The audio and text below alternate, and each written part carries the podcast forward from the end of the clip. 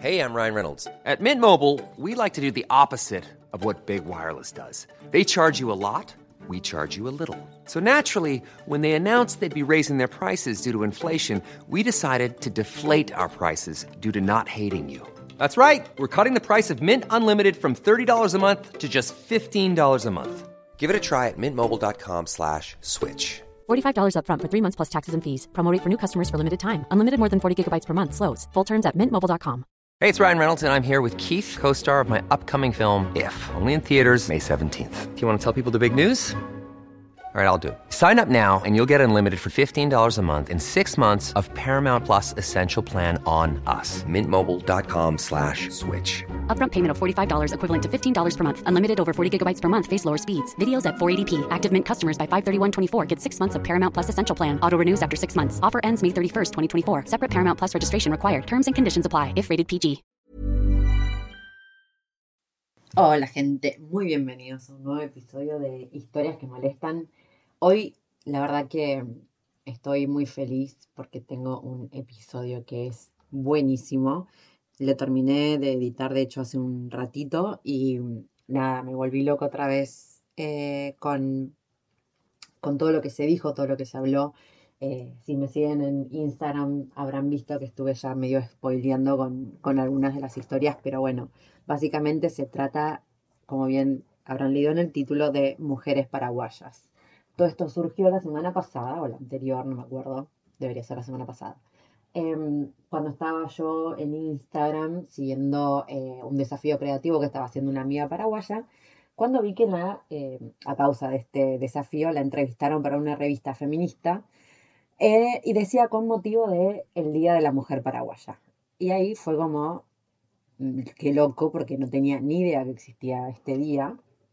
Entonces me empecé a meter, a averiguar un poco y obviamente cuando uno, que es algo que me pasa a mí todo el tiempo, es cuanto más me meto, menos entiendo, porque se empiezan a abrir como un montón de aristas y cosas que, que justamente yo al no, no ser parte de esta cultura no puedo lograr entender del todo. Por lo cual dije, no, voy a dejar esto acá y más vale me voy a dedicar a hablar con las mujeres paraguayas que probablemente sepan mucho más que yo del tema, obviamente.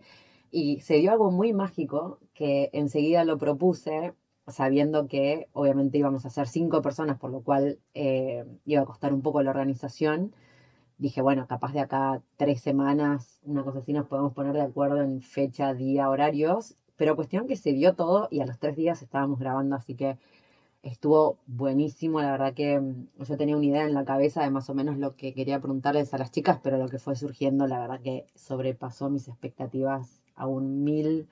Em, se dijeron cosas muy fuertes. Yo creo que, que más allá de yo haber estado en el país, siento que, que este episodio les va a servir a ustedes también para entender bien cómo son las mujeres paraguayas independientemente de que hayan visitado o no el país. Y también creo que les va a servir como una invitación a que, que, lo visiten en cualquier momento. Me voy a callar porque puesto este episodio ya es larguísimo, así que nada, espero que lo disfruten mucho tanto como yo.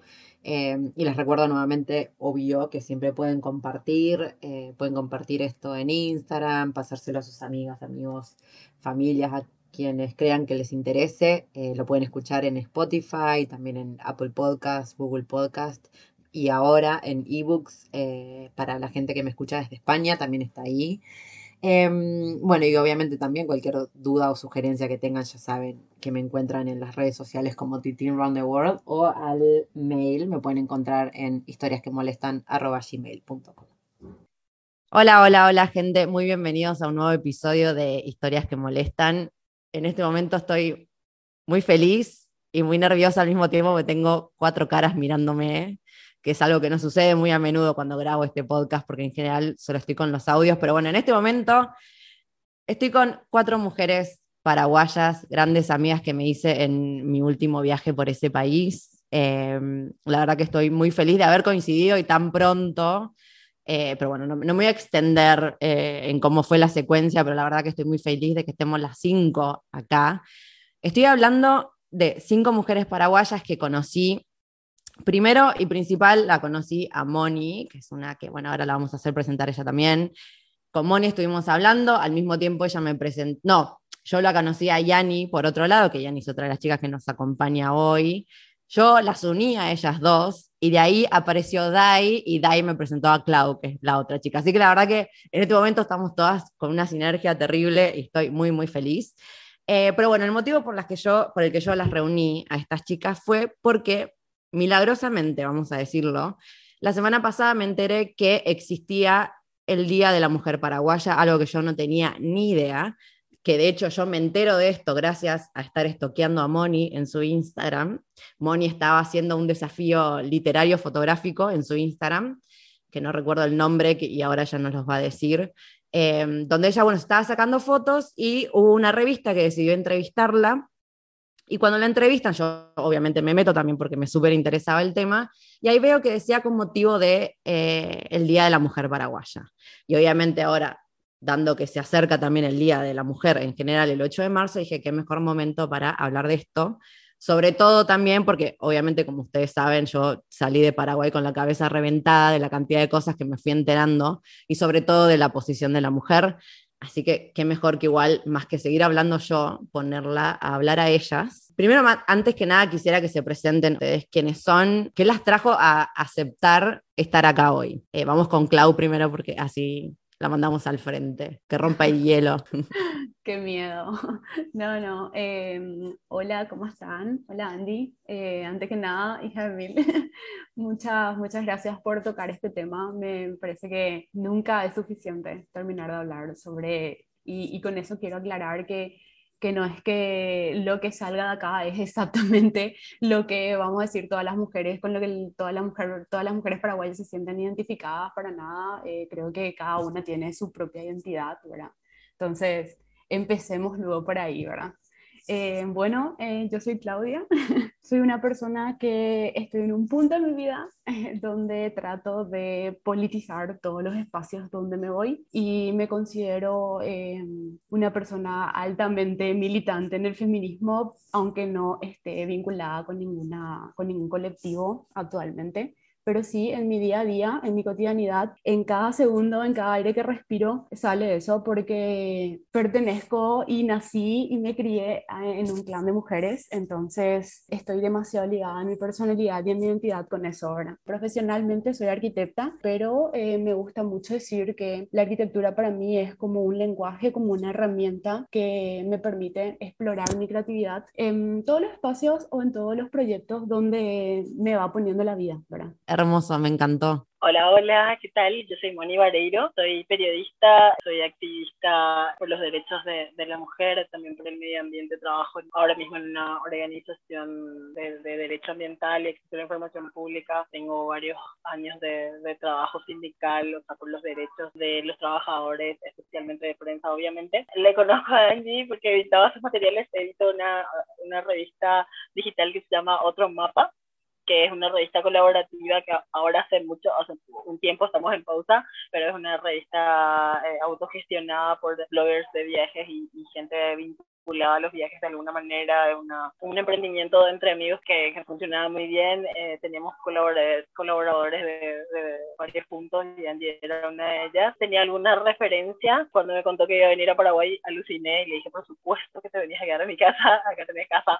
Gracias a ella le conocí a Angie, que es prácticamente, eh, perdón, a Gianni, que, que, es prácticamente mi vecina, y no sabía, eh, con Dai tenía algún contacto, pero la verdad que nunca coincidimos en persona y estoy asombrada más que, más que nada por, por este vínculo que se creó y, y, es tan grato y es tan lindo que obviamente no iba a decir que no a, a este encuentro por el Día de la Mujer Paraguaya. Instante, a, recordando un poco lo que decía Angie, es un desafío de fotografía y escritura que se hace ya desde hace más de ocho años. Inició una amiga que se llama Marina Hernández, inicialmente por Facebook, después fue mutando, primero era un desafío analógico y se trataba de sacar fotos analógicas, después eran con el celular este año yo fui un poquito más allá también por, por otras cuestiones personales. Trabajé con mi cámara, escribí eh, con papel y bolígrafo y me, me, me, fui un poquitito, traspasé un poquitito mis, mis, fronteras y así fue que me entrevistaron en, en esta revista Emancipa, que, que, es una revista regional feminista y, y, por eso fue que Angie se enteró del Día de la Mujer Paraguaya. Hola, ¿qué tal? Bueno,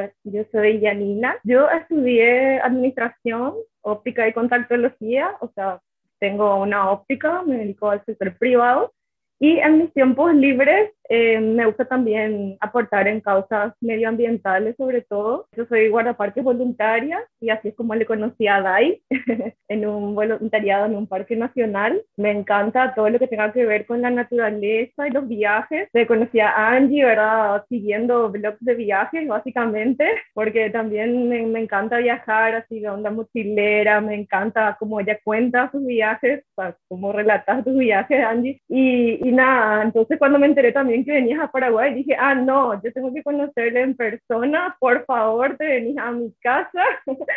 Pero como ella ya había quedado con Moni, entonces, ah, bueno, voy a lo de Moni, ahí nos conocimos también, nada, pasamos súper bien, o sea, te esperamos de nuevo igual, cuando quieras, pero me encanta la idea, me parece una iniciativa genial en recordar este día, ¿verdad? Y contar un poquito sobre nuestro país, sobre nuestra cultura, porque sabemos que Paraguay no es un destino muy turístico, o sea, no es un país que está en la ruta típica de los viajeros, ¿verdad? Porque digamos que no tenemos un atractivo en particular que resalte, así como las cataratas de Iguazú, eh, no sé, el salar de Uyuni. Entonces, está bueno que la gente conozca un poquito más a través de, de tu podcast. Bueno, ahora que decís esto, me pasó un montón de que, no es que, yo dije, bueno, obviamente, o sea, me, me, pareció que, por lo poco que estuve igual, yo tuve solo tres semanas al final en Paraguay, pero dije, bueno, en general lo que suele pasar es que cuando un destino no se lo conoce, de todas formas la gente dentro del país, sí, es como que tenés que ir a tal lado, tenés que ir a...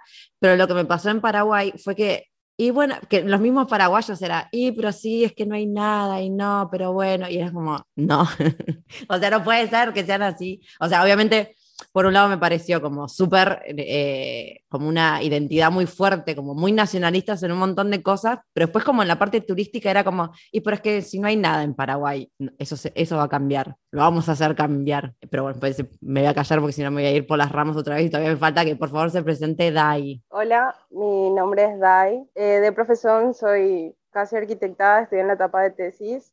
Eh, también soy profesora de la lengua guaraní y castellano. Soy amante del guaraní, por eso justamente empecé a estudiar para poder...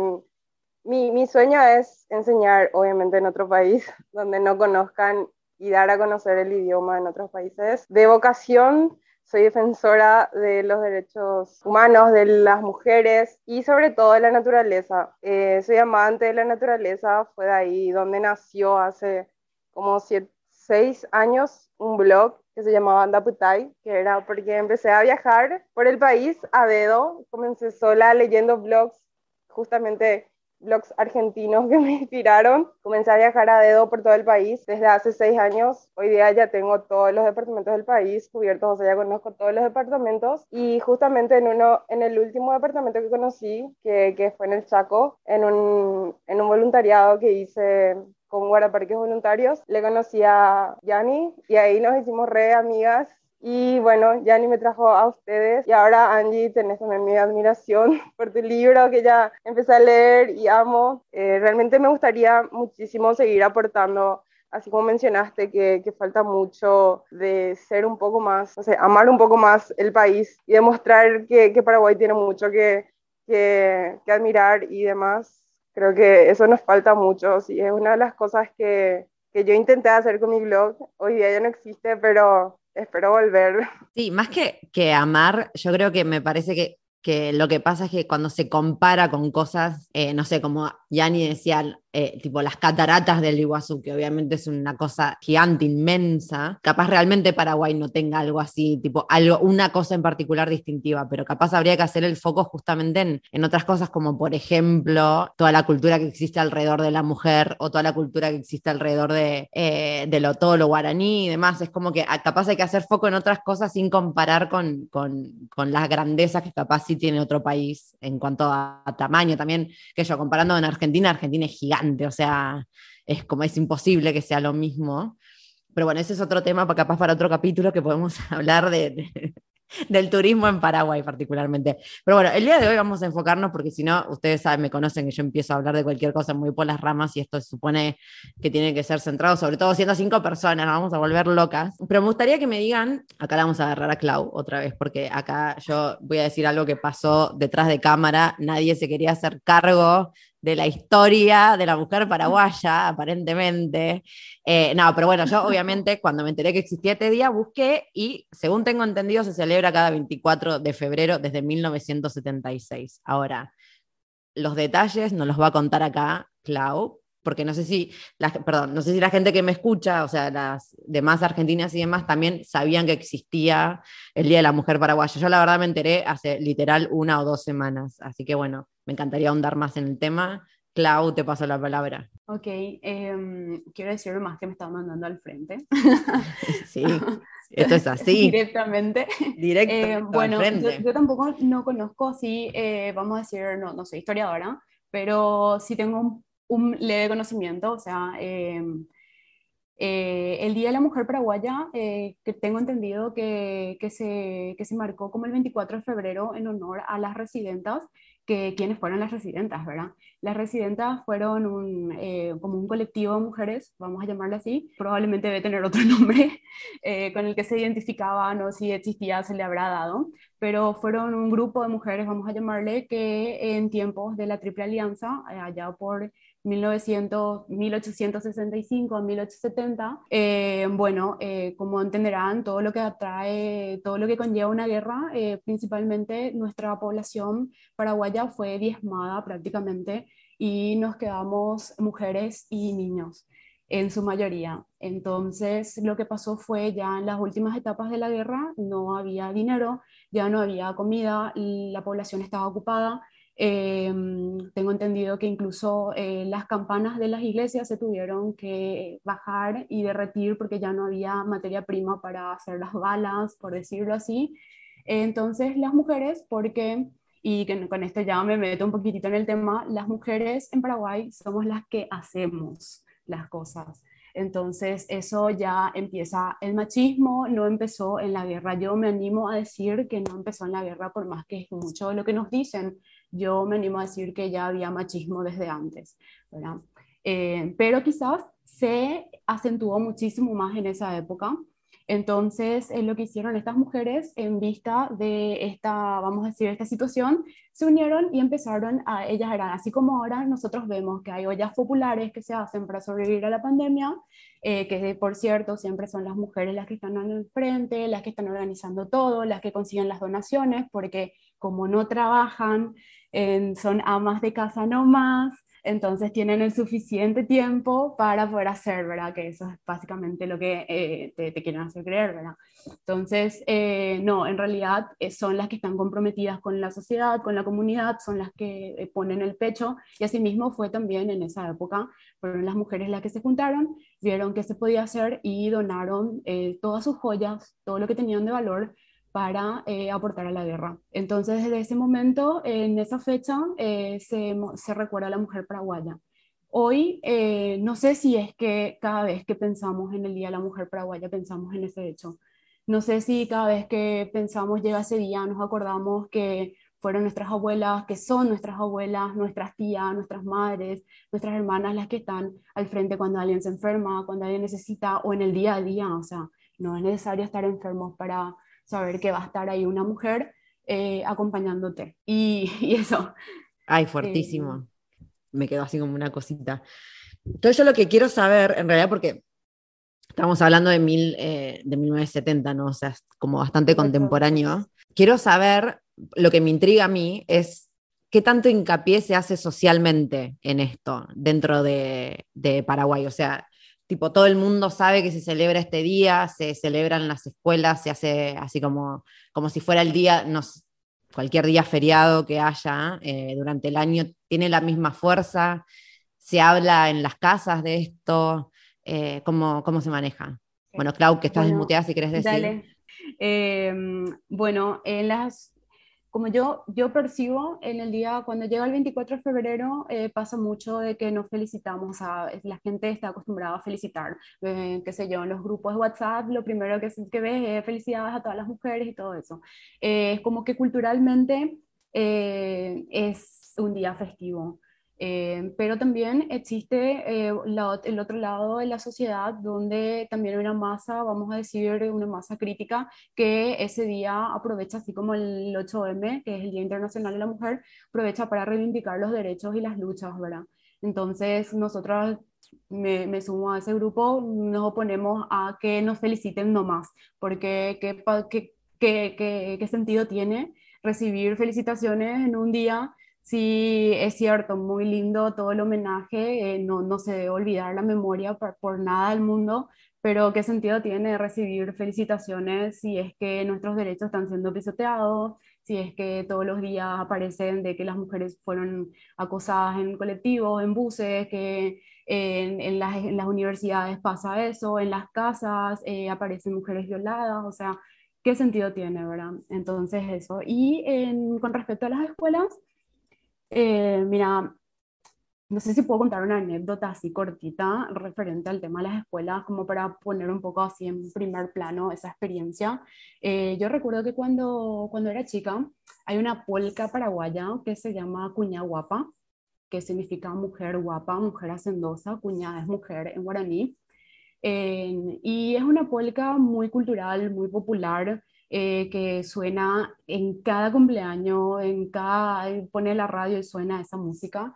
Y básicamente yo crecí escuchando esa música y lo que, lo que dice es, eh, comienza luego la primera estrofa diciendo que los, los, gallos empiezan a cantar, que ella empieza a amanecer, levántate ya mujer, peinate, agarra la escoba, empieza a barrer, como para que en el hogar haya una esperanza de que se cocine.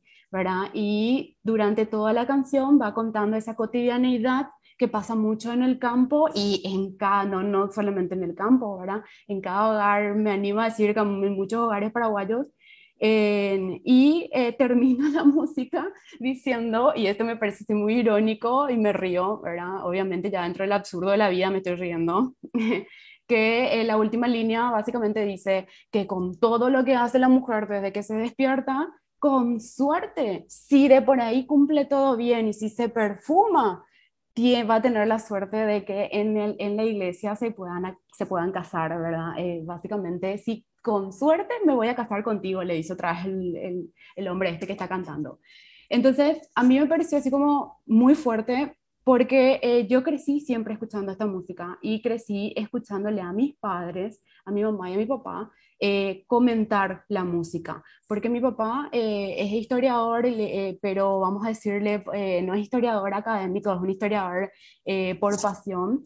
entonces, él siempre hacía este ejercicio de traducir las músicas en guaraní, las polcas que cuentan muchísimo la idiosincrasia paraguaya y siempre yo escuchaba y mi mamá le comentaba, entonces como que ellos hacían sin darse cuenta que yo estaba. Yo crecí escuchando ese comentario mientras sonaba la música, así en cualquier lugar donde nos íbamos, y me pareció que la música tenía mucho que enseñar, pero nunca nadie me enseñó. Cuando yo tenía 14 años más o menos eh, en el colegio, me acuerdo muy bien, en la clase de literatura, la profesora llega y escribe esta música en la pizarra y nos hace copiar. Yo estaba confiadísima y así 100% segura que al fin iba a saber qué es lo que tanto se analizaba de esa música, porque me parecía normal, porque mis padres escuchaban y comentaban. Nunca se hizo ningún análisis de esta música en el colegio. Básicamente nos hicieron copiar porque era el Día de la Cultura y qué sé yo. Y ahí terminó yo creo que eh, ese momento, probablemente un poco antes, ya habré tenido como un poco de, ya me habré dado cuenta, ya obviamente soy mujer, ya pasé por esas desigualdades, pero en ese momento como que creo que fue la primera vez que me enfrenté al hecho de que no es que el mundo es igual como a mí me criaron, de que si mis padres hablan, y que porque ellos siempre me hablaron con la verdad, siempre me hablaban de la dictadura, ah, yo tenía seis años y me empezaron a hablar de temas muy fuertes, por eso yo digo, a los niños hay que decirles la verdad, a los niños hay que contarles, no hay que tener miedo, hay que decirle que existe un mundo muy lindo, muy hermoso, pero también existen personas que quieren hacer daño, personas que no respetan los derechos de otros. Entonces, eh, crecer. Yo estaba segurísima que eso era la regla. La regla era analizar esta música en los colegios y entender a profundidad lo que significaba y me sorprendí cuando no era así. Entonces fue mi primer encontronazo, como se dice, con esa realidad donde eh, yo tengo mi propia forma de ver y no necesariamente el mundo es así. Pero esa es una de las experiencias que yo tuve en el colegio y no me enseñaron a que como mujer podía empoderarme en cualquier espacio. Es más, me enseñaron muchísimas veces y me obligaron a callarme. Eh, Moni. No, no, me quiero poner a opinar porque si no, chica, no Bueno, el punto era. o sea, sí, obviamente es lindo lo, que cuenta y, y, obviamente es fuerte. Pero yo quería responder nomás que, nada, que, que obviamente, como, como igual al 8M en Paraguay, lo que pasa es que hay un discurso bastante hipócrita de, de, la cuña guapa, de la mujer paraguaya fuerte y valerosa y la más gloriosa de América, eh, que lo dijo hasta el Papa, porque después de la triple, o sea, de la guerra de la triple alianza que se, se murió, le mandaron a la batalla hasta los niños. Obviamente también se fueron mujeres vestidas de hombres. Entonces, todos los, la, mayor parte de la población era femenina y fueron las mujeres las que sacaron adelante el país. O sea, en todo ese sentido genial que exista un día de la mujer paraguaya, pero que se volvió algo, los tipos, o sea, el, machismo, o sea, las mujeres, por sea la razón que hayan tenido, educaron en machismo y, y educaron en una manera bastante triste, a, a, o sea, sirvieron a los hombres y siguen sirviendo a los hombres eh, de una manera bastante triste entonces cuando le llaman mujer gloriosa, es una es hipócrita. No no es no hay igualdad, hay una terrible tasa de feminicidios en, en todo el año, la violencia está súper normalizada, no hay oportunidades laborales, no hay oportunidades eh, socialmente hablando, políticas mucho menos. Eh, entonces todo ese discurso del 24 de febrero es, es un absurdo, es una fecha comercial más como el Día de los Enamorados, eh, no, no sirve para nada, ¿verdad? Eh, porque no, no, no, se cumple realmente. Ay, gracias, Moni. Sí, me hace, me hace sentido, porque también me acuerdo con el, con el día, o sea, no existe el Día de la Mujer argentina, obviamente, pero con el 8M, hasta, hasta antes de que empezara todo este movimiento feminista súper fuerte, ya masivo, siempre hubo feminismo, nada más que antes pasaba como más desapercibido, pero eh, cuando yo era chica también era como en el, el 8 de marzo, era que te den flores, eh, tipo lo que, los regalos que había era el descuento en el spa, que el, capaz que pintarte las uñas te salía con un 50% de descuento el Día de la Mujer, o sea, era todo muy estereotipado femenino en ese sentido y no en el de la lucha. o sea, hoy en día se ve lo distinto y está como todo el lema de no me regales flores, sino respetame y demás, pero eh, este, esta era mi duda, ¿no? Saber si, si en Paraguay pasaba lo mismo, en especial con el Día de, eh, de la Mujer Paraguaya, más que el 8M en, en general. Yani, no sé si, ¿cómo fue tu experiencia en eso?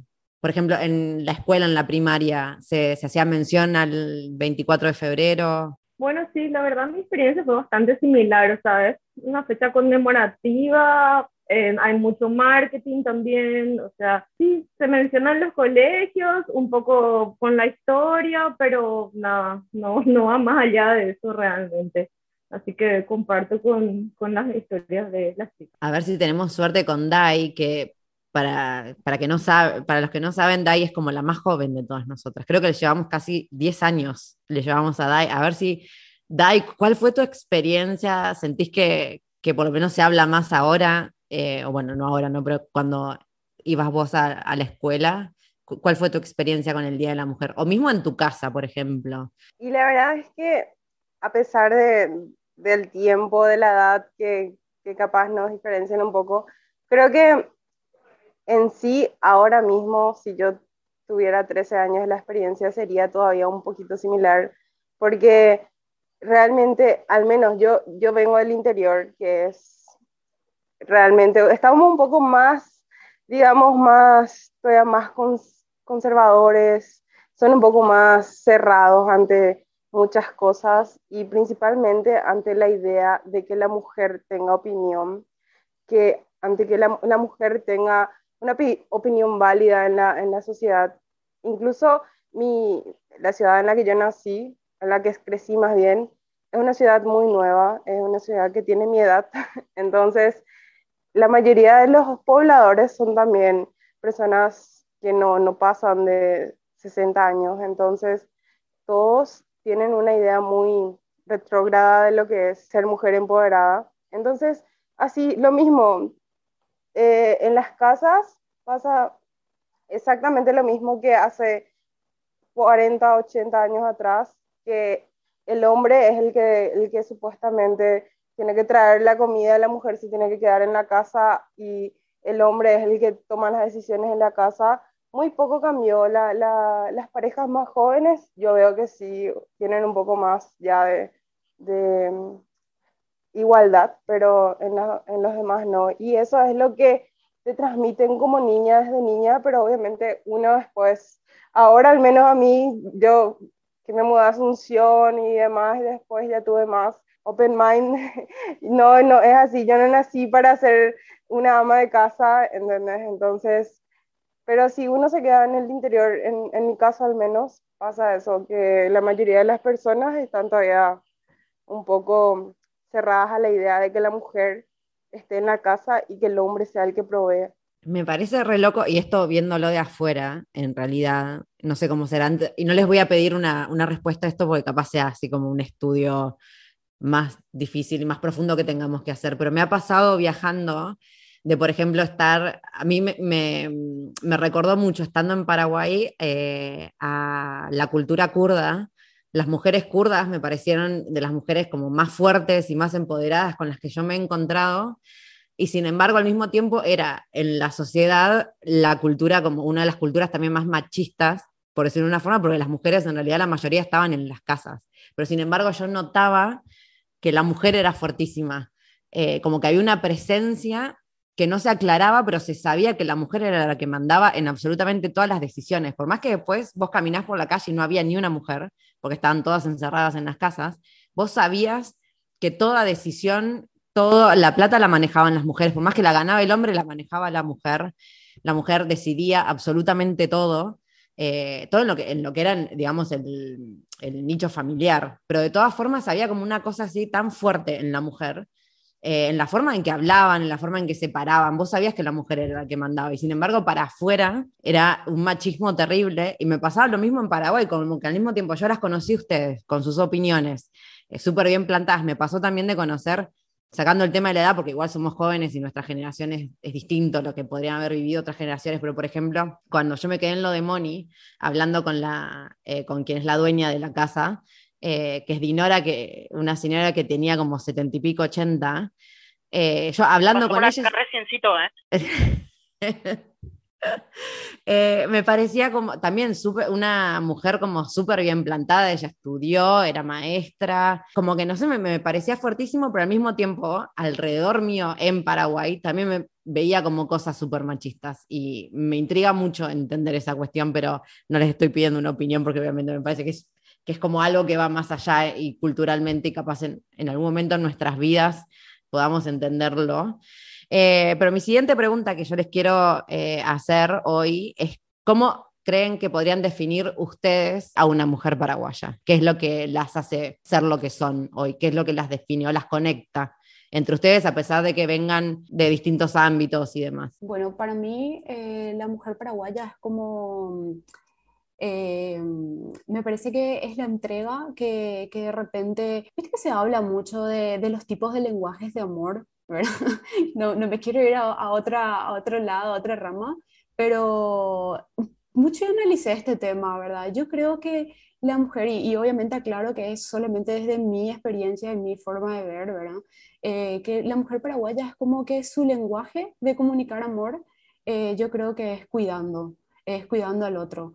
Y, y, eso lo demuestra así hasta en los pequeños detalles y, eh, yo veo, por ejemplo, eso eh, lo, lo, vi en mi abuela, eh, lo veo en mi mamá, lo veo en mis tías y ahora que mi abuela no está, entonces yo lo, lo, sigo viendo, sigo viendo un poco de ella en cada una de nosotras y entonces me pregunto, pero esto es algo de mi abuelo o algo de las mujeres o es algo de Paraguay o es algo, entonces es como que creo que pasa mucho porque que somos cuidadoras, pero así como vos decís, se ve mucho eso de que vos llegas a una casa y generalmente el que toma la decisión es el hombre. Las decisiones más difíciles, así como tipo lo políticamente correcto, es la decisión que toma el hombre, que se le deriva al hombre. Pero lo que se hace sí por detrás, realmente es la mujer la que toma las decisiones. O sea, es como, eh, no digo que pase en todas las casas, obviamente, hay lugares donde es otra la realidad, donde viven totalmente cohibidas, eh, reprimidas, ¿verdad?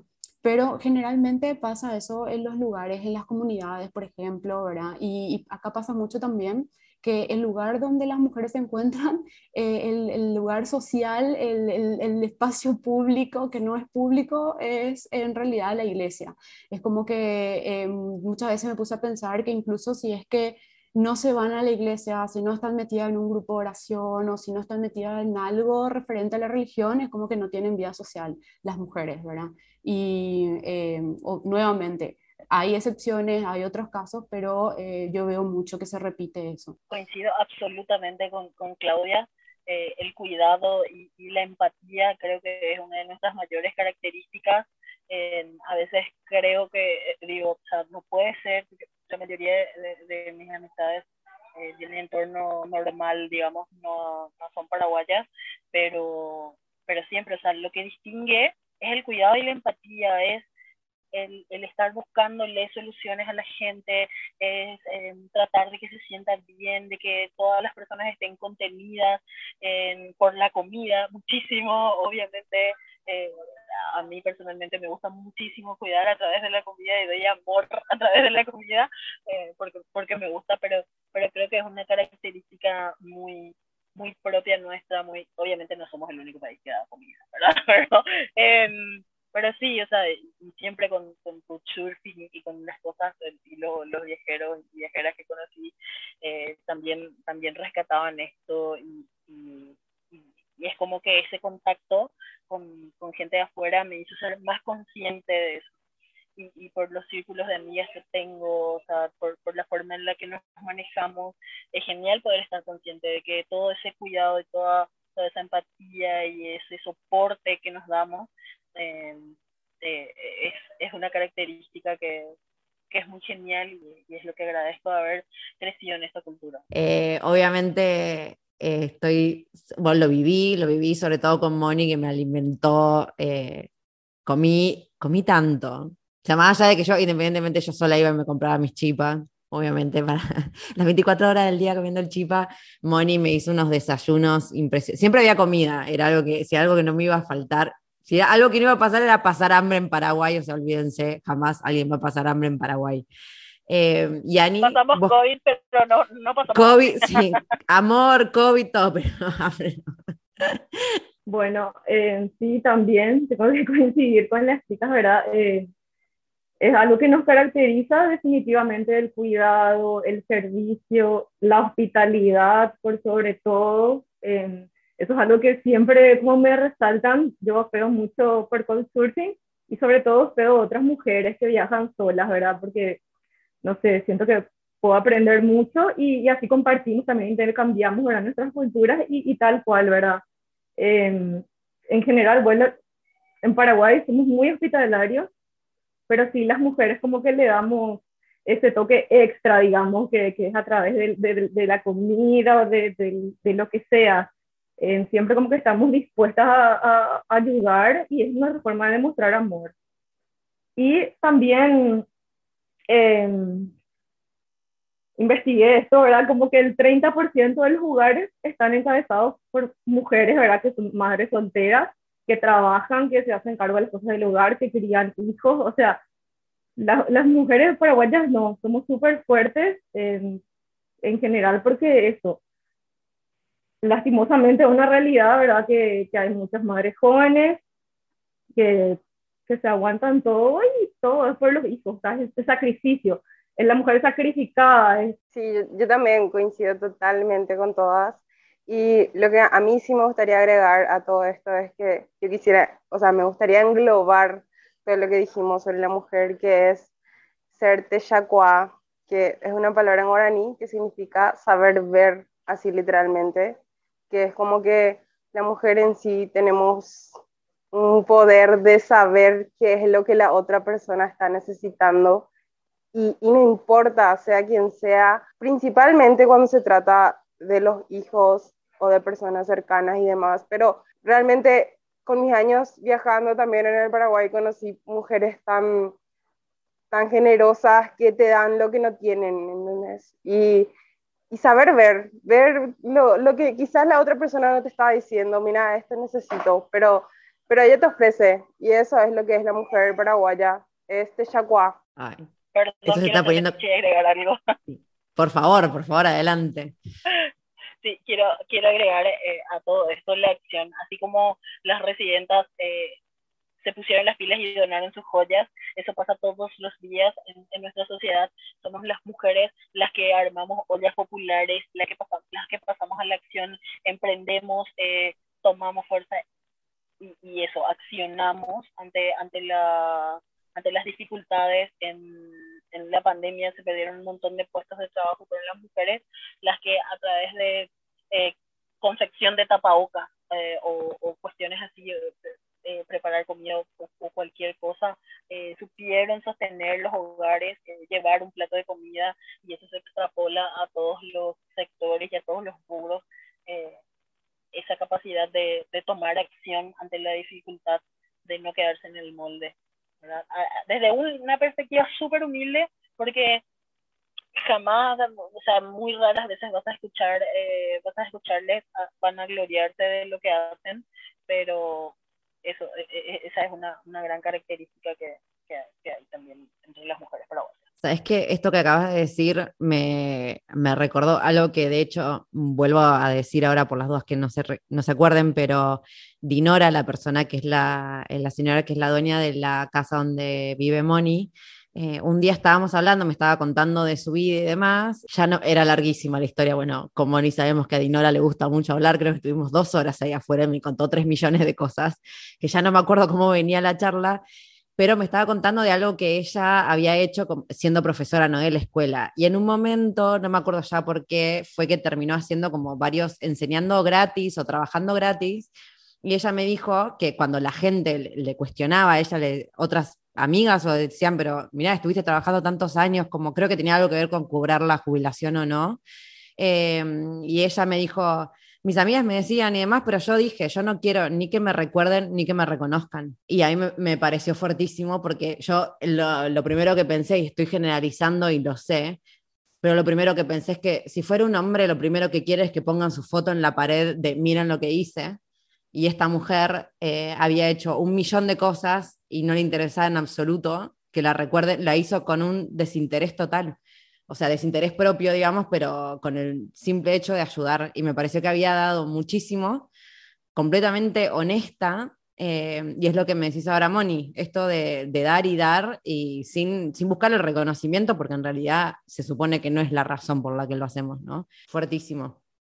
Y esto me lleva a pensar, esto también es medio un, hagamos entre todas un autoanálisis. Por lo menos esto es lo que yo ve, lo que veo de afuera y de hecho lo puedo comparar eh, con lo que estábamos hablando de, de Paraguay y el turismo, esto de que no, como que pareciera que hay una cosa cultural de no reconocer lo propio, ¿no? En cuanto al turismo en Paraguay. Y también me pasó a mí, eh, estando ahí, eh, cuando la conozco a Dai, que Dai, como ella dijo, ya se recorrió absolutamente viajando a dedo todos los estados de, Paraguay, de hecho Dai tiene 25 años, creo que tenía 24, 25, ya nos recordará o me corregirá. Em, y cuando estábamos hablando de viajar, y yo, bueno, cuando nos conocimos, que yo le conté un poco lo que había hecho y no sé qué, eh, ella como que su sueño es como dar el salto, ¿no? Life is full of what ifs. Some awesome, like what if AI could fold your laundry? And some, well, less awesome. Like what if you have unexpected medical costs? United Healthcare can help get you covered with Health Protector Guard fixed indemnity insurance plans. They supplement your primary plan to help you manage out of pocket costs. No deductibles, no enrollment periods, and especially no more what ifs. Visit uh1.com to find the Health Protector Guard plan for you. Hey, it's Ryan Reynolds, and I'm here with Keith, co star of my upcoming film, If, only in theaters, May 17th. Do you want to tell people the big news? All right, I'll do it. Sign up now and you'll get unlimited for $15 a month in six months of Paramount Plus Essential Plan on us. Mintmobile.com slash switch. Upfront payment of $45 equivalent to $15 per month. Unlimited over 40 gigabytes per month. Face lower speeds. Videos at 480p. Active Mint customers by 531.24 get six months of Paramount Plus Essential Plan. Auto renews after six months. Offer ends May 31st, 2024. Separate Paramount Plus registration required. Terms and conditions apply if rated PG. Ryan Reynolds here from Mint Mobile. With the price of just about everything going up during inflation, we thought we'd bring our prices down. So to help us, we brought in a reverse auctioneer, which is apparently a thing. Mint Mobile unlimited premium wireless. Ready to get 30, 30, bit to get 30, bit to get 20, 20, 20, bit to get 20, 20, bit to get 15, 15, 15, 15 just 15 bucks a month. So, Give it a try at mintmobile.com slash switch. $45 up front for three months plus taxes and fees. Promo rate for new customers for limited time. Unlimited more than 40 gigabytes per month. Slows. Full terms at mintmobile.com. If you thought the only way to get a more defined jawline with natural looking results was through surgery, think again. Juvederm Volux XC is a non surgical injectable gel filler that improves moderate to severe loss of jawline definition and can help you achieve natural looking results with little downtime. Even better, this improved definition lasts up to one year with optimal treatment. No maintenance required. Improve jawline definition for a smooth, sculpted look with Juvederm Volux XC. For important safety information and to find a licensed specialist, visit juvederm.com. That's J U V E D E R M.com. Not for people with severe allergic reactions, allergies to lidocaine, or the proteins used in Juvederm. Common side effects include injection site redness, swelling, pain, tenderness, firmness, lumps, bumps, bruising, discoloration, or itching. There's a risk of unintentional injection into a blood vessel, which can cause vision abnormalities, blindness, stroke, temporary scabs, or scarring. Talk to a licensed specialist to find out if it's right for you. eh, cruzar el charco, vamos a decirlo así, viajar por otros países, por otros continentes. Te dije, bueno, como que, ¿qué es lo que estás esperando? Y ella me dijo, no, es que siento que todavía me falta. Y yo ahí me quedé como, ¿que te falta qué? Sí, flaca, o sea, estás viajando sola a dedo por Paraguay desde que tenés 17 años. ¿Qué te falta? O sea, ya te- hiciste todo lo que te... No hay nada más abajo que eso para mí. Eh, y lo digo de- desde la humildad, de cierta forma, de la experiencia de haber estado en países que no son latinoamericanos y lo que eso conlleva. Entonces yo pienso, si una mujer como Dai, que yo la miraba y me parecía impresionante y me parecía digna de una admiración terrible, ¿cómo ella no lo ve? ¿Y qué es lo que... Entonces me pregunto yo, ¿por qué sucede esto? O sea, ¿qué, qué es lo que, que hay en Paraguay que hace que una, con una chica como Dai no pueda ver su logro, digamos, o que, por un lado, si es que en Paraguay capaz no hay un reconocimiento de los logros personales o si hay una comparación, por ejemplo, que pasa mucho en Argentina, que todo se compara con Europa, por ejemplo, si pasará lo mismo en Paraguay de que todo lo de afuera será mejor y por eso lo nuestro no, no vale. Como- no, no le- yo de afuera no lo puedo entender y me gustaría ver si alguna tiene alguna eh, opinión al respecto, porque a mí me, me, me dejó totalmente impresionada y ahora por lo que estamos hablando me parece que, que puede venir por ahí también. Eh, no sé si alguna quiere tomar la palabra primero. Bueno, si ella habla, yo hablo. bueno, eh, justamente el- es, el contexto general. Cuando se quedaron las mujeres para repoblar el país, se quedaron para servirle a los pocos hombres que quedaban.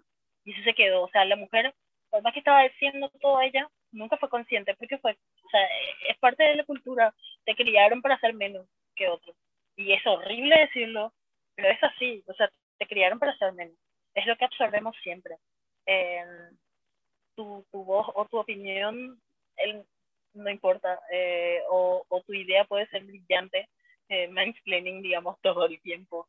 Eh, entonces, como, como esa cultura de eh, sos genial, vos podés, no sé qué, no es normal. O sea, yo, yo sé que mi contexto familiar eh, no es el normal, porque mi familia eh, siempre fue, digamos, bastante abierta en, muchos sentidos pero, pero sí sé porque viví en este país, tengo muchas amigas en este país y siempre supe y siempre vi como gente súper genial, mujeres súper geniales, inteligentes, grosísimas, se quedaban siempre en el molde porque para eso le habían educado.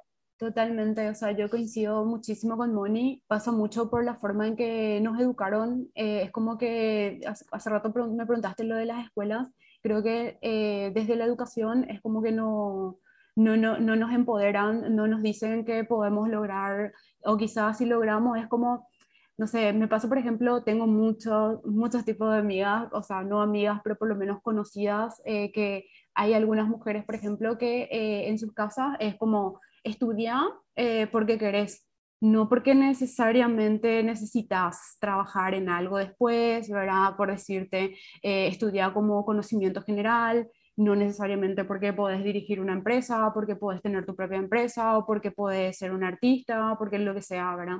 Eh, es como que siempre lo que la mujer desea o quiere o sueña mm, no es tan prioritario, es más bien, y, y, también porque no nos damos cuenta y creo que es porque responde mucho a, a la forma que, que, que, en el tiempo fue eh, moldándose un poco la identidad eh, de la mujer paraguaya, que es el, como dice un poco de ahí, el ser que ya cuadra, el saber ver que tipo esto se tiene que hacer y no es tanto como, como dice, la, como cuenta la señora en su experiencia, ahora no es tanto que quiero hacer esto para que me reconozcan o para dejar mi huella o para qué sé yo, es más bien esto se tiene que hacer y yo voy a hacerlo, porque no voy a estar esperando que venga otra persona a hacer porque yo tengo las capacidades y puedo hacerlo. Y, y hasta ahí, y lo hago y le muevo a otras mujeres. Eh, incluso a hombres, ¿verdad? Tipo, muevo la comunidad, eh, lo logro, lo que sea, pero hasta ahí no, mm, no hay como, ah, sí, ella puede ser líder, ella puede hacerlo, es como que siempre está ahí en la sombra. Y también eh, en mi experiencia, eh, antes que empecemos a grabarte con temas o menos, ¿verdad? Que, que me pasa que eh, cuando en algunos círculos de trabajo, generalmente yo tengo varias luchas, ¿verdad? Después creo que más adelante vamos a hablar de nuestros desafíos también, ¿verdad? O con, con que estamos luchando cada día. Pero una de las cosas que, que lucho es que eh, me pasa que cuando empiezo a hablar y hay un círculo donde hay hombres, eh, no sé por qué, es como que automáticamente eh, empiezan a hacer bromas o hablan entre ellos, cuchichean, pero cuando un hombre habla, todos se callan y escuchan y es como eh, te, hace, te hacen como, como pensar que quizás lo que vos estás diciendo no es tan importante. Obviamente eh, estoy hablando, estoy diciendo lo importante, o si veo qué pasa con otras compañeras, eh, tipo, lo que está diciendo Dai es súper importante, vamos a escucharle, lo que está diciendo Moni es súper válido. ¿verdad? Como que, pero otra vez somos las mujeres las que tenemos que estar atentas a que no nos estén callando, que nos den nuestro lugar, ¿verdad? Constantemente, es una lucha que no termina. También eh, yo siento realmente que tuve mucha suerte en la forma en que me criaron, porque a mí siempre me motivaron como a, a estudiar, o sea, a, a, trabajar como desde que terminé el colegio, como para no depender de nadie. También crecí en un contexto de, de empresas familiares, ¿verdad? O sea, era que yo tenga mi propia empresa, que, que yo no dependa de un jefe entonces sí, eh, como que me apoyaron mucho, ¿verdad? Para estudiar eh, y poder trabajar también al mismo tiempo.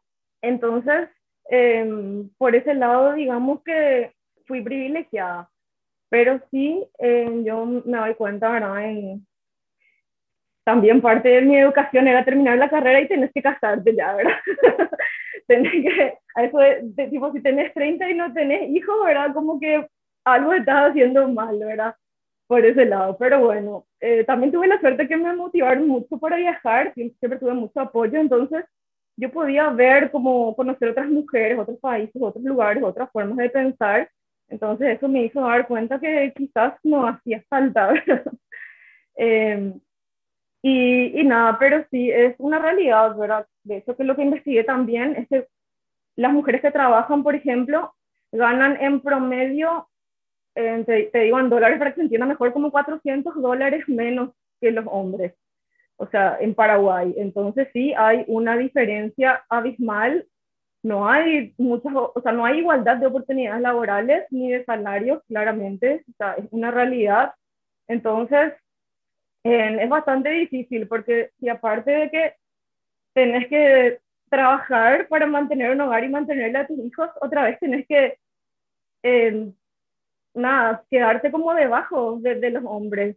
Eh, es una, hay una brecha salarial gigante y, y, nada, y eso creo que todavía falta un poco para cambiar, ¿verdad? Es una, una de las luchas más importantes, yo creo. Claro, o sea, incluso aunque tengas la, las capacidades, de todas formas es imposible que, que, lo puedas valorar porque de todas formas siempre estás como por debajo de, del hombre. ¿Por qué no te das bueno. cuenta lo grandosa que sos? ¿Cuál, ¿Cuál, es tu explicación? No, realmente creo que así como mencionaste, algo que viene más allá de lo que uno puede pensar, porque a pesar de que así hace cuestión de seis años o siete, que yo salí de mi casa, a mis 17 terminé mi colegio, salí de mi, de mi burbuja, que era mi casa, eh, el colegio, lo que sea, pero era algo mínimo, no, no, tenía conocimiento del mundo real, era lo que leía, pero en, en ese tiempo, imagínate, todo, todo lo que pasó en estos años, que para mí es así, wow, porque yo soy una persona totalmente diferente a lo que salí, o sea, a la que fui al salir de mi casa. Era, yo era una persona que estaba totalmente pensando, o sea, mi pensamiento era, no sé, me recibo, termino, eh, me recibo arquitecta, termino mi carrera, me caso, tengo hijos, mi vida es eso, dedicarme a mis hijos y si es que puedo trabajar, eso era lo que me enseñaron. Pero ¿qué pasa? Yo salí y conocí otros, otros pensamientos por medio de, como mencioné hace rato, blogs, leí y, y mucho también, muchos libros que realmente creo que eso también me ayudó mucho a abrir mi mente realmente, que, que fue así, pensar como otras personas que, que sí tenían la precisa.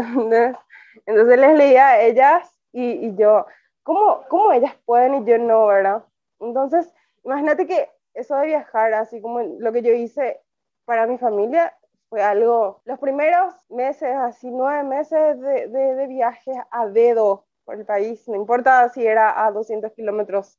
Para mi mamá era una tortura. Yo le estaba haciendo sufrir a ella. Ella estaba en, no sé, en una cámara de tortura. Para ella era tortura no saber si yo estaba bien, porque incluso, no voy a entrar en detalles, pero yo pasé muchísimas cosas viajando a dedo sola. Y le entiendo a mi mamá, estamos en una sociedad peligrosa, que una mujer no puede estar sola. En fin, bueno, a todo esto, eso, esas cosas te hacen ser un poco más sumisas, ¿verdad? Pero para superar eso tenés que tener realmente una fuerza mayor, ser, ser un poco egoístas también, porque si es que pensás, eh, mira, si yo hago esto, mi mamá va a sufrir, mi, mi abuela va, le va a dar un paro.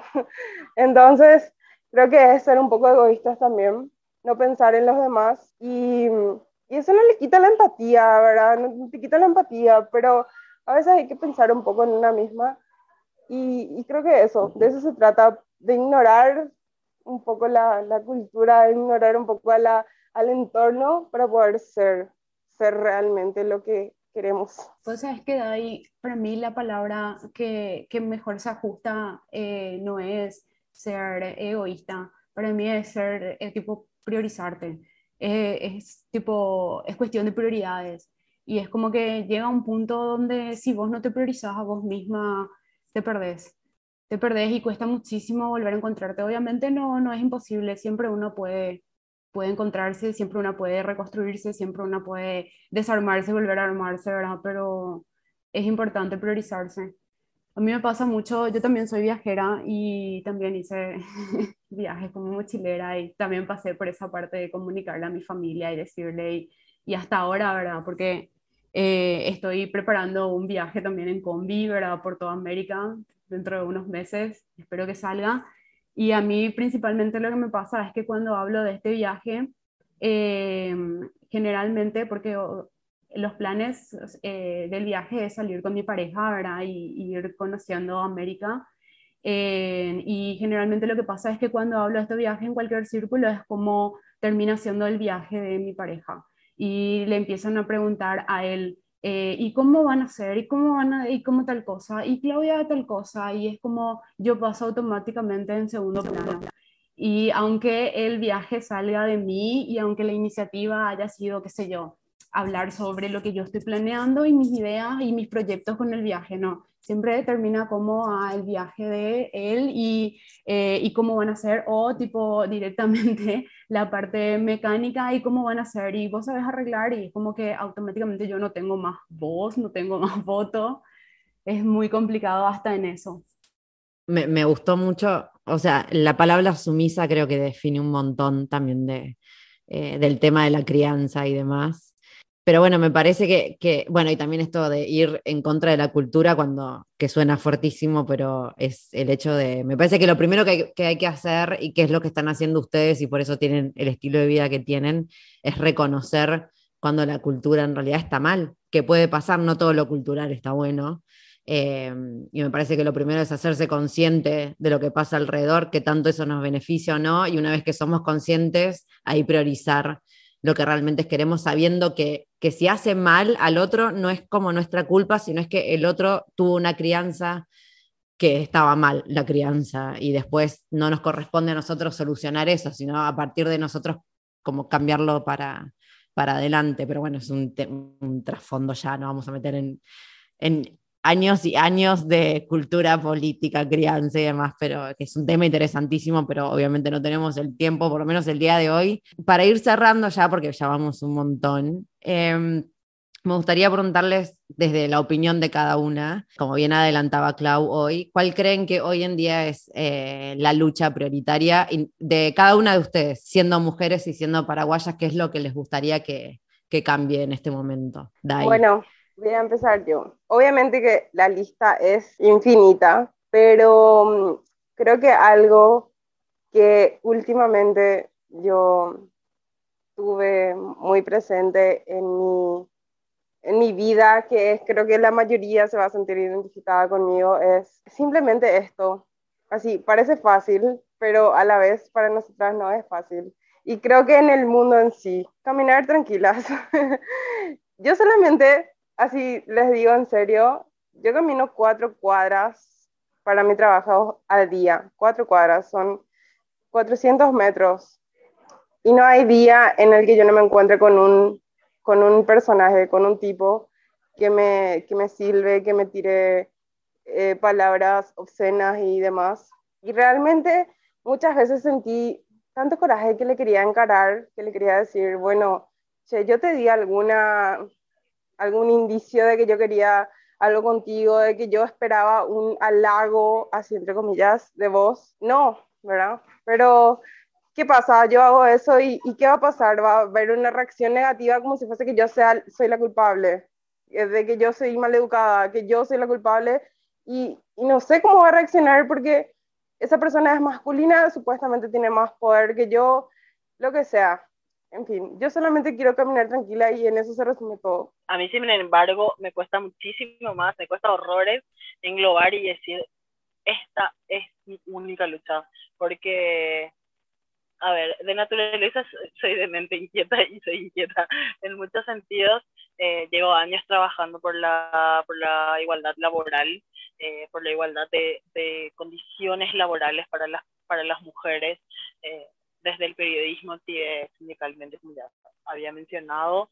Eh, llevo años trabajando en distintas etapas. Eh, un tiempo eh, desde, desde un sindicato, ahora desde una ONG, trabajando y haciendo proyectos de ley, porque me interesa eso para las mujeres, me interesa esa, esa reivindicación, pero pero también reivindico nuestros cuerpos y nuestro amor propio, por ejemplo, también reivindico nuestra libertad sexual, muy, muy fuertemente.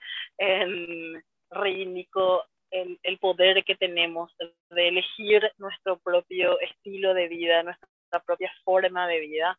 Eh, no crecí en un lugar en el que me impongan casarte y tener hijos, porque si no, no vas a hacer nada. Me, algo por lo cual me considero absolutamente afortunada.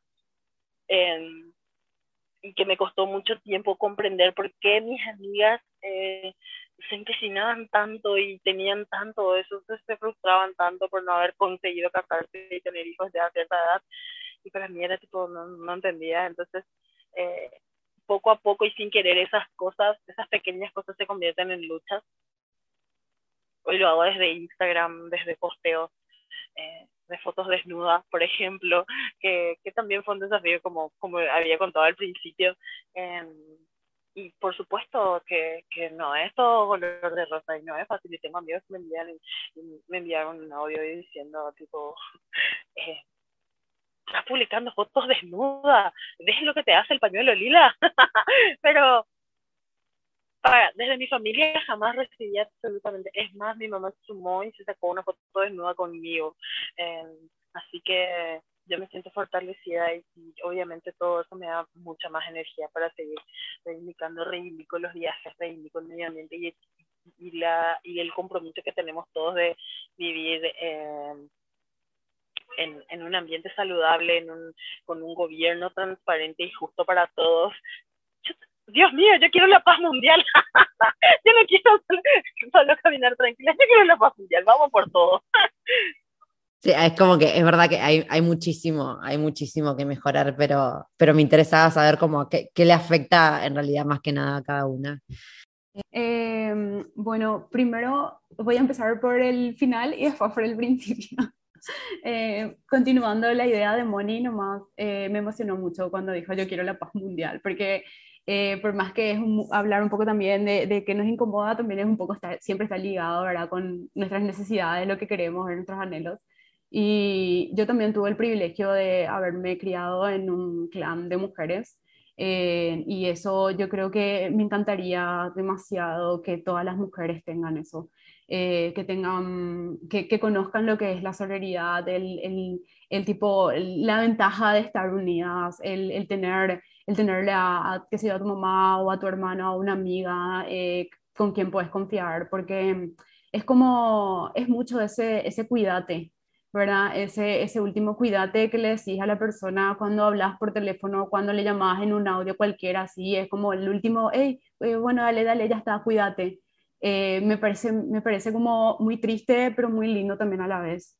Es una realidad y, y, eso. Y, y, algo que a mí profundamente, creo que me, es una lucha de todos los días. Eh, hay muchas cosas, obviamente, como dice Dai, toda una lista, pero para mí es como el micromachismo. El micromachismo que hay así en el, en el día a día, en lo cotidiano y que empieza obviamente desde la casa. Eh, como arquitecta también es como que pienso y digo, eh, ¿cuáles son los espacios que habitan las mujeres? Y esos espacios que habitamos son seguros y son seguros para mujeres están hechos para mujeres, están diseñados o no, ¿verdad? Entonces, es como esas preguntas de repente que, que todos los días me rondan la cabeza y es lo, lo que primero me, me, estaba quejando, ¿verdad? Es como, si, si algo tengo que pedir es caminar tranquila por la vereda, por si es que existe vereda, ¿verdad? que haya... en que en la casa volver a cuestionarnos cuáles son nuestros espacios, eh, cuál es nuestro lugar y, cuando me refiero a espacio, me, me, refiero a espacio físico, ¿verdad? Porque generalmente si tenés la suerte de tener una casa o un departamento, porque no todos tienen esa suerte, o un, un techo, ¿verdad? Para habitar, eh, siempre es como hay un poquitito más de ventaja económica o un poco más de estatus y primero se planifican los espacios para los hombres, ¿verdad? Y, y, dónde van los espacios para las mujeres y en la cocina, en el quincho, la habitación de servicio, entender como muchas cosas hay que, hay que cuestionarnos desde que nos despertamos, abrimos los ojos y salimos de nuestra gama, ¿verdad? Y bueno, y la verdad es un poco de todo, ¿verdad? Como dijeron las chicas, eso, desde tener la libertad de caminar tranquila por la calle, desde, no sé, también poder viajar sola sin que te traten de loca, ¿verdad? que es lo que yo siempre hago. Eh, de darnos cuenta que podemos, o sea, que, que, eso, que a mí me dicen, ¿cómo te animás? ¿No te da miedo? O sea, así como vos siempre decís, ¿verdad? Si nacimos en cualquier país de América Latina, tenemos todas las herramientas para sobrevivir en cualquier parte del mundo, ¿verdad? Y eso es algo que no, tampoco no está muy, eh, como no tenemos mucho la cultura viajera, ¿verdad? De que podemos viajar sola es algo que, no sé, no es concebible, digamos, ¿verdad? Desde ahí, que es lo que a mí me gusta hacer. y nada, después de la, la, educación, obviamente, está comprobado que las mujeres estudian mucho más que los hombres, ¿verdad? Como que la, la tasa de educación, y no, no se ve eso en las oportunidades laborales, en los salarios, es como que no, no nos valoramos lo suficiente, digamos. Eh, no nos damos cuenta del potencial que tenemos. Por eso también estaría, está bueno tener redes de mujeres, o sea, de, de, de, ayudarnos, o sea, de empoderarnos como juntas, ¿verdad? Creo que también es algo que, que hace falta. Y, y, y, no sé, educación financiera, por ejemplo, eso es lo que, que, que yo hago, ¿verdad? Desde mi granito de arena, ¿verdad? Yo contrato mujeres y no hay educación financiera, ¿verdad? Yo tuve suerte, nomás que a mí sí me enseñaron, entonces yo trato eso, ¿verdad? De que, de que pueda administrar mínimamente, que puedas administrarte sola, ¿verdad? es, lo que comparto con las mujeres con las que me toca trabajar y, y, eso. Em, qué, qué, bueno que trajiste así a colación el tema de las finanzas. También ahora está habiendo un reboom en el tema de, sí, de, encontrar un montón de mujeres que, que enseñen eh, el tema de las finanzas y demás, y me parece que es súper clave, porque también mismo al momento de una, capaz empecé a decir, bueno, tengo mi propio emprendimiento, tengo esto, y después nos damos cuenta que al final nunca nadie nos enseñó ni siquiera cómo administrarnos, porque eso era también como un, un mundo de hombres. Perdón, también diría que es un mito porque las mujeres fuimos las que administramos los ingredientes y los víveres desde toda la vida de Dios, así que eh, no, sé qué tan, o sea, cuando, cuando hablamos de dinero y, también en un nuevo contexto social, digamos, que, que vivimos ahora una nueva realidad, puede que sí, pero las mujeres fueron siempre las que previeron todo y eso no se extrapola a las nuevas eh, formas de vida, entonces de por ahí una actualización en ese sentido sí puede ser, pero... Sí, no, claro, en el sentido, o sea, obviamente estuvimos como a cargo de las finanzas en el sentido de lo que los hombres traían a casa, nosotros administrábamos eso que nos daban. Pero, por ejemplo, cuando una mujer hoy en día es exitosa eh, y ella misma está haciendo un montón de dinero, ¿dónde lo invierte? ¿Entendés? Como que ir más allá como que ese mundo era más de hombre, ¿entendés? Como ya la parte de las inversiones, de tipo, tenés un montón de capital, cómo lo hago crecer y demás. No, no, eso, de eso se encargaba el hombre. Vos administrar lo que te da el hombre y ahí dividilo y velo cómo lo haces. Eh, pero el tema de, crecer una con esa finanza, esa parte es la que me parece que falta, que, que, igual ahora está re en boom. Eh. Me encanta porque eres tipo, cuando hay pobreza administra vos y cuando hay riqueza, que se, que se todo. Claro, el hombre, obvio, obvio. No, no, sí es terrible. Si cuanto más te metes y más descubrís, peor te sentís. Esto es así. Por eso la ignorancia trae felicidad, chicas. No hay que, hay que ser un ignorante y no ir por la vida hundiendo, así indagando, porque peor te vas a sentir, te crees matar. Cuando empezás a, cuanto más descubrís de cómo funciona el mundo, peor es, básicamente.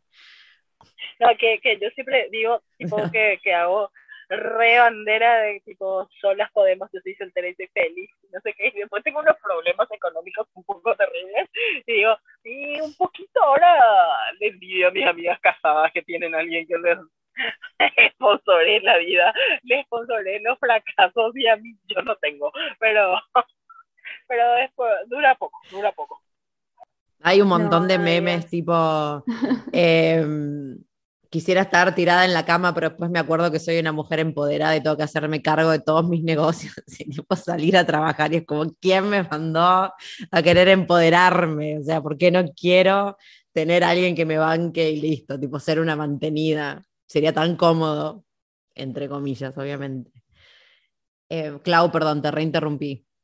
No, no, justamente ese comentario iba a hacer, que entre comillas sí sería re cómodo, pero es como eh, la clave para empoderarte es básicamente la independencia económica. O sea, obviamente, la, primero hacer el, el, el, cambio de chip, ¿verdad? El abrir la mente, pero es la independencia económica. O sea, no tenemos independencia económica y no, no podemos, nos cuesta muchísimo más, no es que no se puede, pero sí, eh, es así.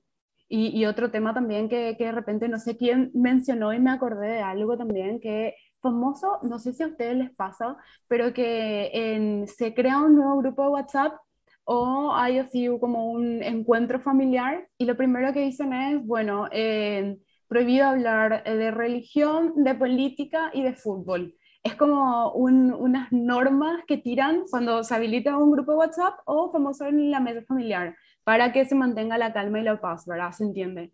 Yo creo que esa, esa regla, esa norma, que al menos en donde yo me voy casi siempre sale, no sé si a todas les pasa, eh, creo que nos está volviendo cada vez más ignorantes, porque básicamente lo que estamos diciendo es no hablemos de nada, no pasa nada, estamos en una burbuja en esta mesa, comen, vamos a comer tranquilos. Y es imposible, nos, nos estamos volviendo cada vez más ignorantes por eso, por no estar hablando, por no estar cuestionándonos y por hacer preguntas incómodas todo el tiempo. O sea, hay que incomodar. Es así nomás. Sí, y ni hablar de que, que la mala prensa que tiene el feminismo es una lucha terrible, porque cualquier cosa que querés hacer enseguida tenés que estar como contó, ¿no? Tipo, ya llevándolo a lo peor de lo peor, es que violan a una chica y la matan y lo primero que se hace es cuestionar a la chica.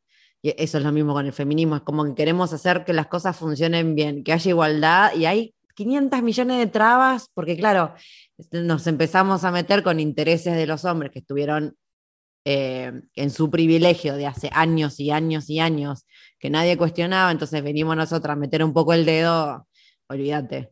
Eh, pero bueno, es una lucha, es terrible y por eso me parece que está bueno seguir eh, abriendo estos espacios y también, por lo menos desde mi, lo que me pasó a mí fue querer entender también que por más que, que yo siento que en Latinoamérica es como, no sé, somos todas hermanas, eh, que es algo que yo sé que no siente el resto del mundo, a pesar de que no sé, eh, es cuando estás viajando y estás en, no sé, me pasaba a mí en Australia y me encontraba con una chilena o con una colombiana, era como, era directamente, hola, sí, ¿cómo está? Y ya éramos amigas, porque era, era lo mismo, o sea, no, existía una diferencia en país. Y yo sé que ni en pedo le pasa lo mismo si un alemán se encuentra con un italiano en, en Australia, no les va a pasar de sentirse hermanos, como nos pasa a nosotros los latinos que enseguida nos creemos eh, sentimos que pertenecemos a lo mismo, eh, pero independientemente de esa sensación, igual me interesaba saber eh, qué lucha había en Paraguay, independientemente de, por más que compartamos un montón de cosas. Así que les recontra quiero agradecer el tiempo de hoy, que fue un montón, hace ya como tres horas que estamos dando vuelta con esto.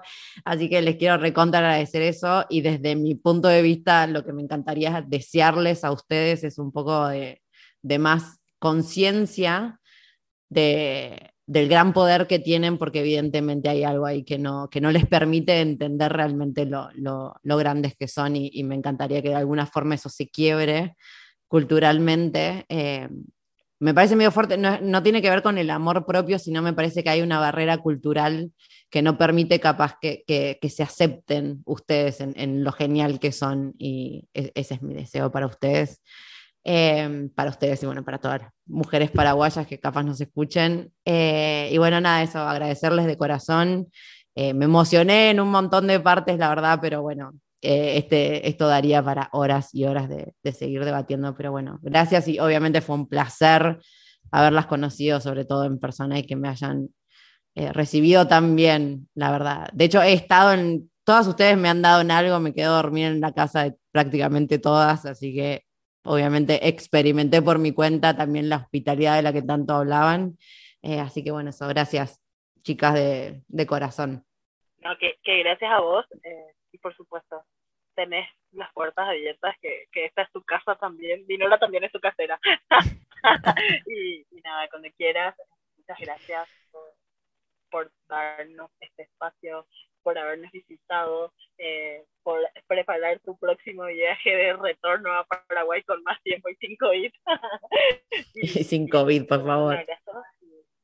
Y, nada, que, que acá estoy si es que alguien tiene alguna duda, si es que alguien quiere saber quiénes son estas locas que hablan de, de estas cosas, eh, por supuesto en nuestras redes nos pueden seguir, me pueden escribir, me pueden todo lo que quieran. ¿Verdad? Eso, Moni, ¿dónde te encontramos?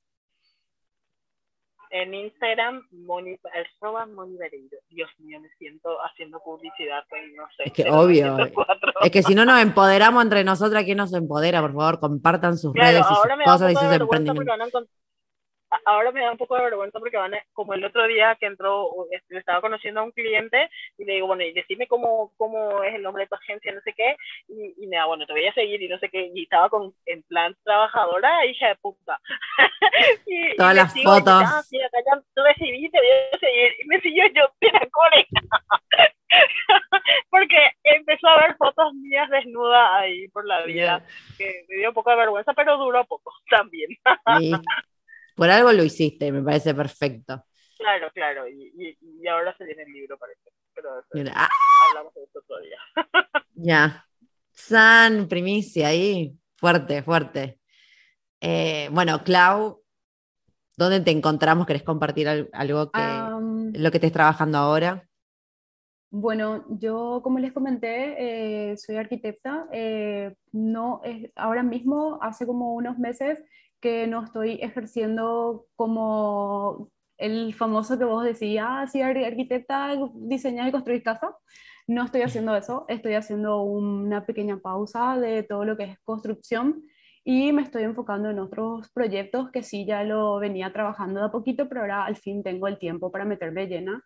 Eh, la vida me puso en un lugar donde eh, estoy muy gratamente trabajando, que, que, es con, justamente con muchas mujeres del interior eh, y eh, que en su mayoría son profesionales de la salud, entonces eh, están trabajando en puestos de salud en hospitales y me van transmitiendo también un poco de la realidad en la que están trabajando con sus equipos, en las comunidades, los problemas, entonces eh, no todo es problema, también hay muchas cosas buenas. eh, y me, me, gusta mucho. Eh, además, no sé si me pueden buscar, no hay problema. no, no tengo como la intención. Estoy en Instagram como Claudia Ortegar. Em, y, y, nada, la idea es que dentro de unos meses, el año que viene más o menos, em, estoy planeando un viaje, como les comenté, eh, quiero salir en combi, eh, queremos salir en combi y irnos por toda América justamente para eh, hacer ese contraste. En, personalmente hablo por mí, por mí, ¿verdad? Que me encantaría llegar a ese contraste de la arquitectura no hegemónica, que es un poco de, de, lo que, no sé, por decirte, llevo 10 años estudiando arquitectura, todo eso y lo único que sé es Em, de todo lo que nos hablan es tipo de muchas cosas, pero entre eso, ah, no, la cultura eh, greco-romana, la cultura tal cosa, y la cultura precolombina, entonces es como, bueno, me voy a abrir camino para ir a explorar eso, así que quien sea que nos esté escuchando, si tiene datos para tirarme dónde ir, eh, estoy esperando nomás ya cualquier invitación o cualquier recomendación. Y, y, nada, es un placer estar conversando con ustedes. Después les voy a buscar a las chicas también para juntarnos por acá. Eh, cuando quieran, está abierta mi casa en Areguá. También recibimos muchos viajeros. es una forma de viajar también e intercambiar saberes. Y, y nada, eso. Eh, te agradezco muchísimo, Angie, porque eh, justamente la semana pasada, te cuento así rápido, mi mamá me, me dijo así, en un, teníamos que irnos en un evento y ella me dice, vos vas a dar unas pequeñas palabras así para agradecerme, dice, ¿verdad? Y yo sé, ¿qué? No puede ser. Eh, pero ¿querés? Me dice, y es como que en un segundo fue todo tan rápido, pensé y le dije, de forma de broma, le dije, mira, yo no estoy para rechazar ni un micrófono que me pongan enfrente. Lo que, donde pueda voy a ir a politizar y a decir. Y lo primero que dije fue, que el espacio donde estaban era eh, totalmente seguro para las mujeres. Entonces, eh, nuevamente, te agradezco muchísimo por permitirnos hablar un poquitito de nuestra realidad desde acá. Y ahora que dijiste eso, igual me acordé que, que, se me pasó decirlo en un momento cuando lo nombraron, lo importante que es eh, hacer red eh, entre mujeres, porque evidentemente, como hemos comprobado, la sociedad no la tenemos de nuestro lado, entonces, eh, si no nos empujamos entre nosotras, no nos empuja nadie, así que me parece hermoso que, que se armen estas redes y se busquen los espacios para seguir hablando de los temas y me, me, me parece un honor a mí eh, tenerlas a ustedes, así que nuevamente, eh, Clau, gracias. De todas formas, a la gente que nos está escuchando, obviamente yo después voy a poner las redes de las chicas abajo, pero bueno, para que ya vayan sabiendo el tema y le pasamos las palabras a las chicas que ahora están las dos juntas. Yo las estoy viendo compartiendo el mismo micrófono. Bueno, eh, muchísimas gracias a vos, Angie, por tenerme en cuenta, por compartir conmigo y con nosotras más bien eh, en tu estadía acá por Paraguay.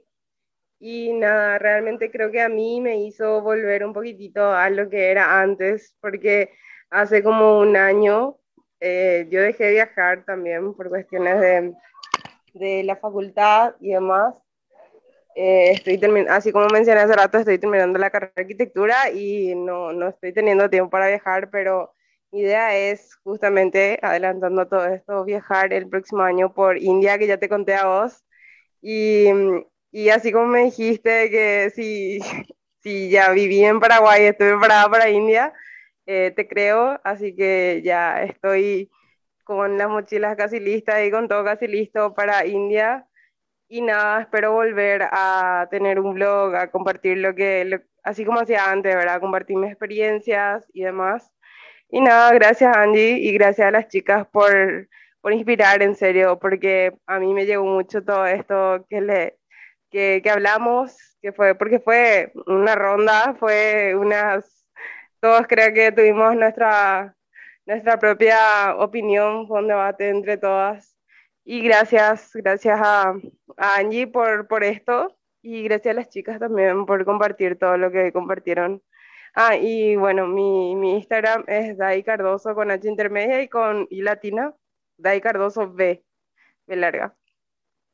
Ay, qué emoción. Hola, te felicito, qué emoción que, que tengas confirmado lo de India. Eh, se me hace como que se me aceleró un poco el corazón.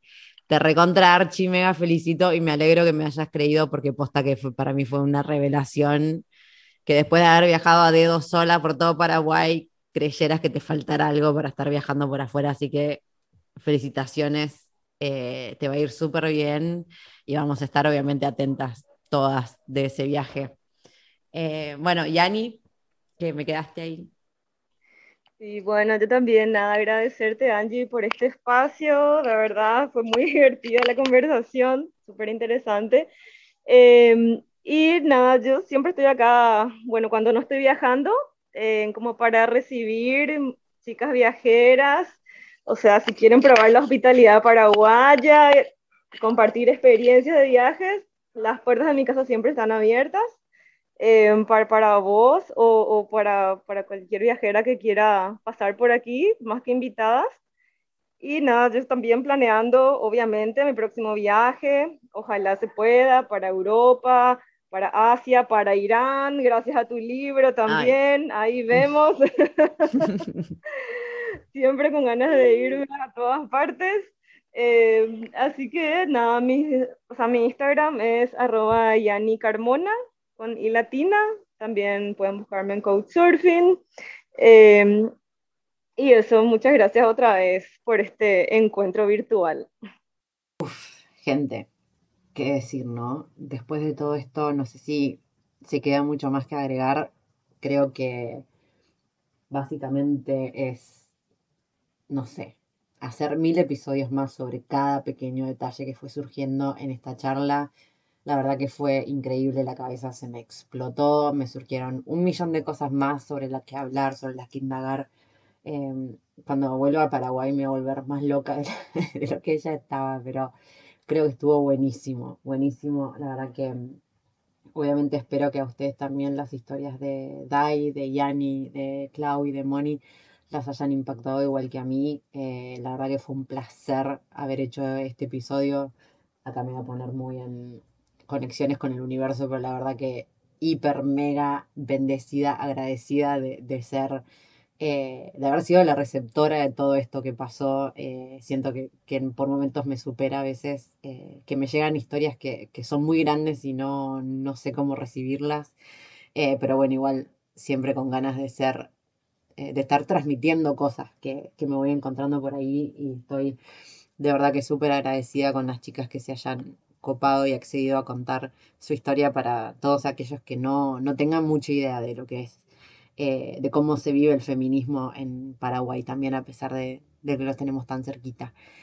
Bueno, dicho esto, obviamente también sepan que tienen abajo toda la info con las redes de las chicas, si las quieren seguir y demás. A Dai, que se va a ir de viaje a la India, si todo sale bien, ese viaje va a estar buenísimo.